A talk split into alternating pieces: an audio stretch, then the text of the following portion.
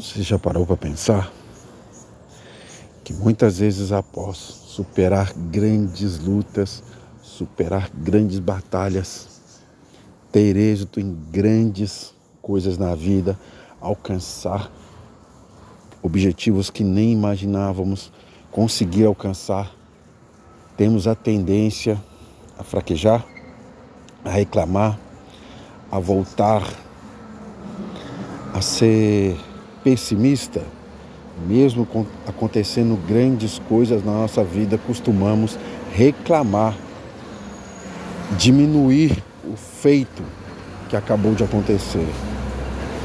Mantenha o foco de sempre ser grato a Deus. Agradeça as coisas mínimas que Deus tem te dado.